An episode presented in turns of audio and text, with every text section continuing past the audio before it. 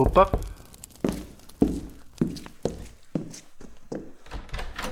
Ah, é você outra vez. Entre, fique à vontade.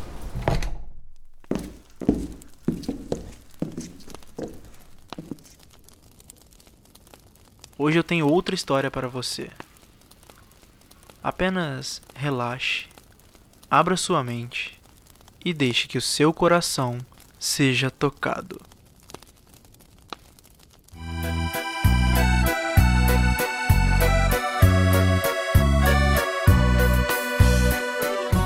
Já foram muitos enganos desde a noite passada. Primeiro, chamei Jesus de Genésio.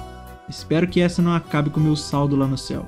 Depois, chamei o papagaio lá de casa de meu louro. Meu bicho de estimação ficou triste por uma semana. Por fim, a única conclusão que cheguei é que tem que parar de beber, de imediato, preferencialmente.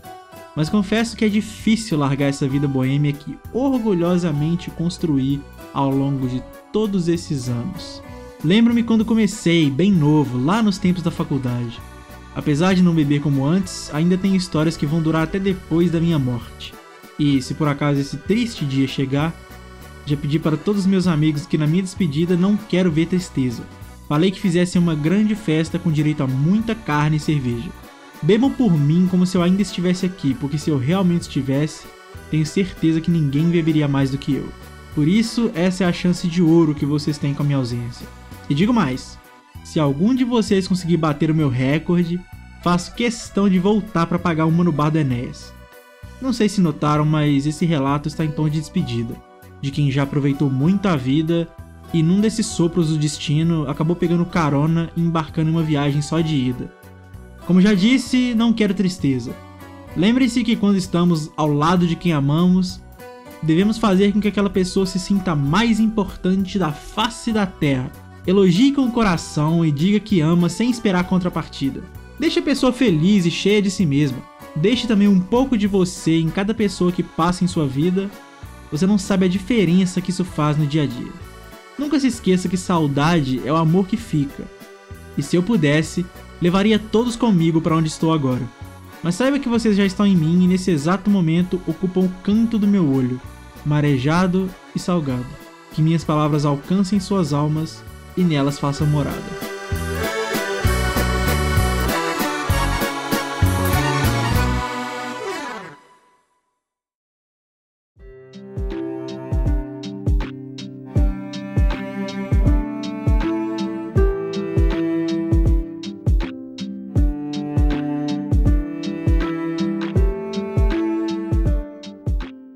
Olá, eu sou o Bruno Garofalo e esse é o podcast Contos Perdidos.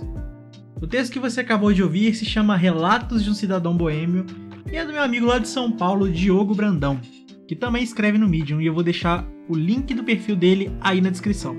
Se você gostou desse episódio, do formato ou do podcast, você pode me ajudar compartilhando nas suas redes sociais ou mandando para as pessoas que você conhece.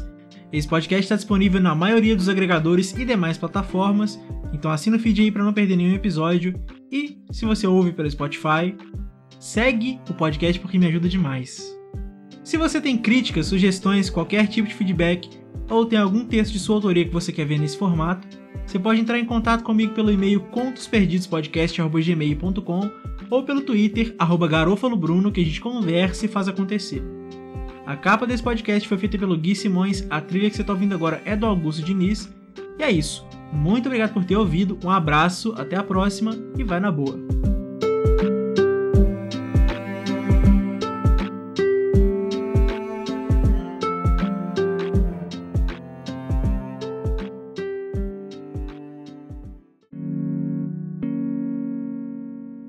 Este podcast foi editado por Bruno Garofalo.